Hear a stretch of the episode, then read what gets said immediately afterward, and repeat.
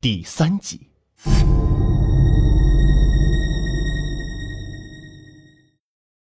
时间：下午。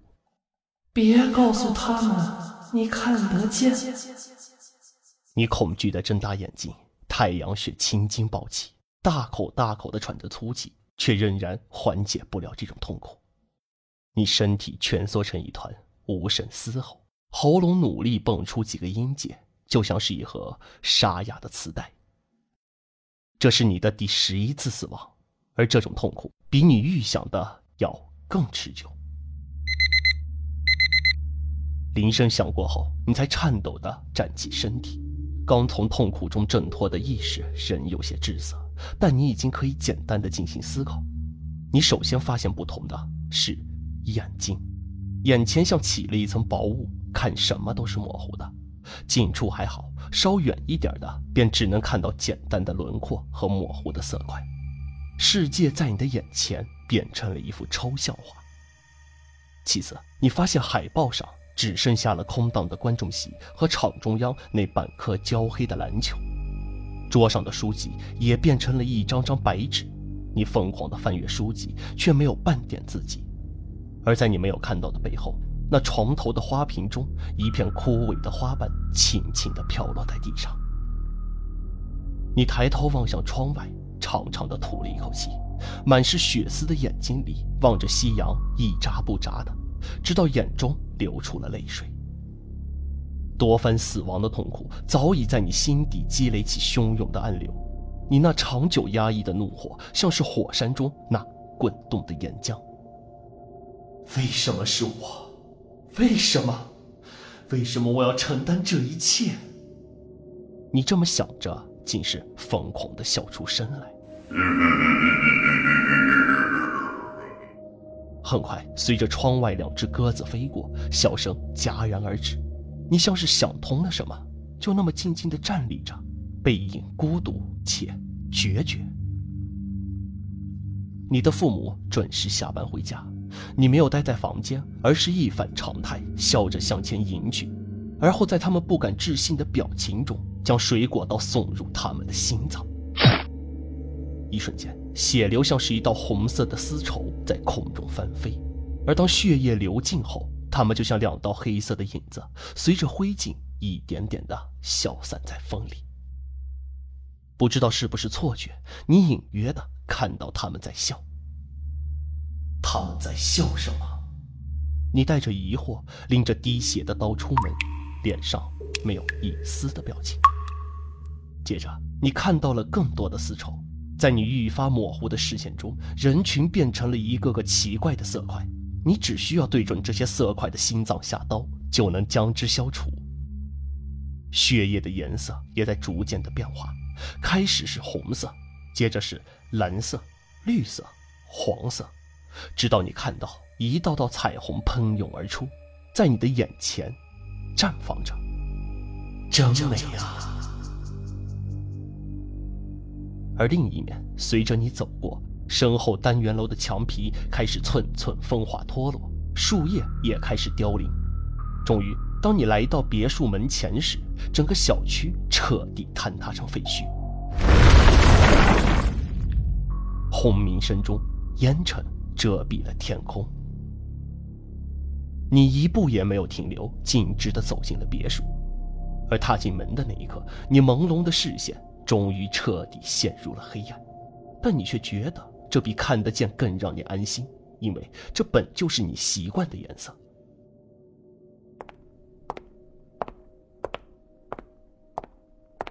不知走了多久，你眼前出现一抹光亮，紧接着光亮炸开。整个世界空白一片，就像是胶卷扭转了底色，又像是透白的 X 光底片。这一刻，世界只剩黑白两种颜色。你模糊的认出，这是一处大厅，两边各有八排长椅，正前方是一处讲台，而讲台后面的墙壁上，则是一幅巨大的基督像。这是别墅内的教堂，你静静的看着。眼前白光再次闪过，你看到整个教堂内都坐满了人影，身穿黑袍的神父正在念诵圣经，人群严肃而沉默，只有神父的声音在教堂内回荡。恍惚中，你忽然发现这幅场景似曾相识。低沉的吸索声从背后传来，打断了你的回忆。而你转头看到的是无数爬山虎正从门口钻进来，扭动着触须四处蔓延。不知为何，你心底油然生出一股恐惧。你冲着人群大喊道：“跑啊，快跑啊！”但他们好像看不到你，并没有理会你。你试着用手去推，却发现手掌径直的穿过了他们的身体，你就像是空气里的一个幽灵似的。而很快，爬山虎爬满了教堂，硕大的叶片抖动着，瞬间燃成火苗，汹涌的烈焰无情的吞噬了教堂。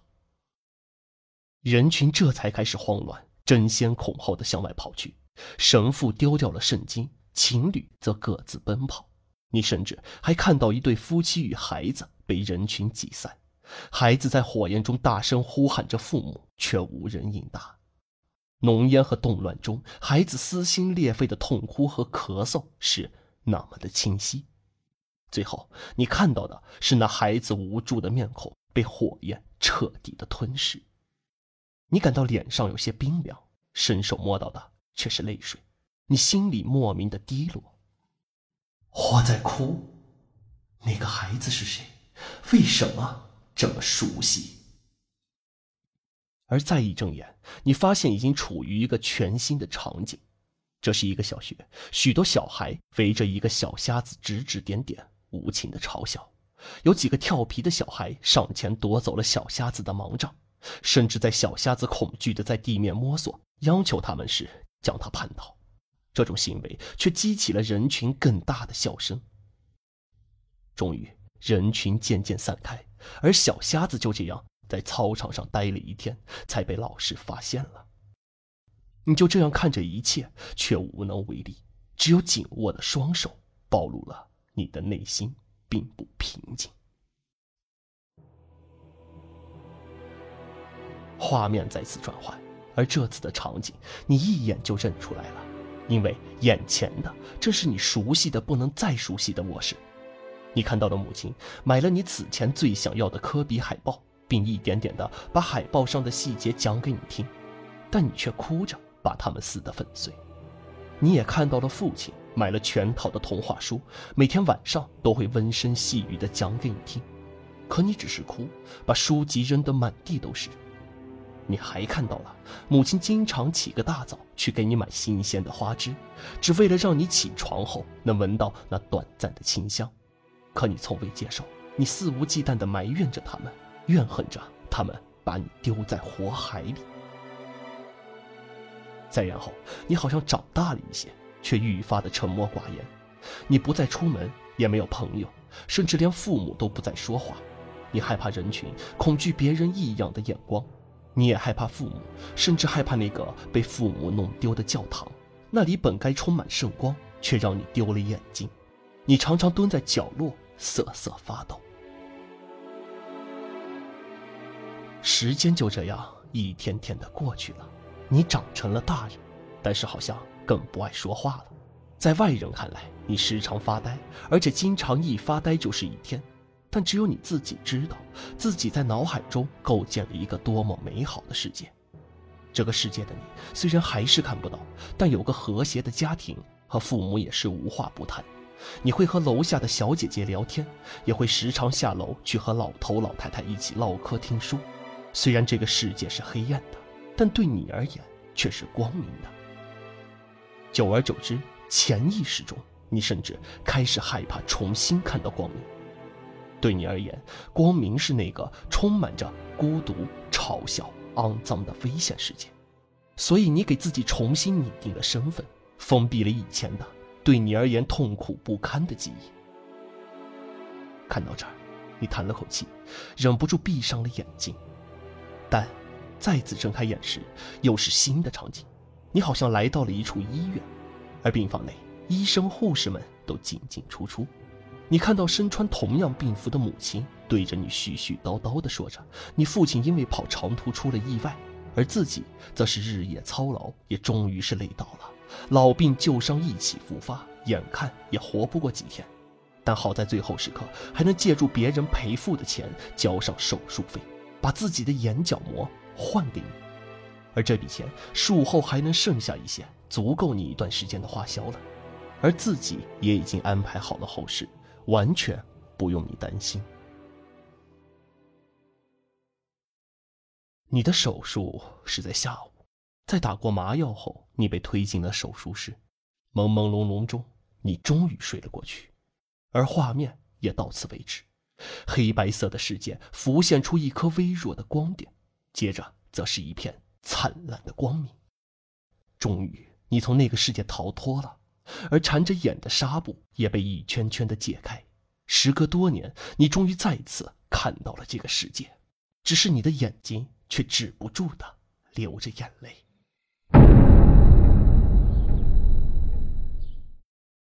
出院后，你第一个去的地方就是父母的墓地，因为路程遥远，你花费了很久才到达。你站在墓前，却什么话都说不出来。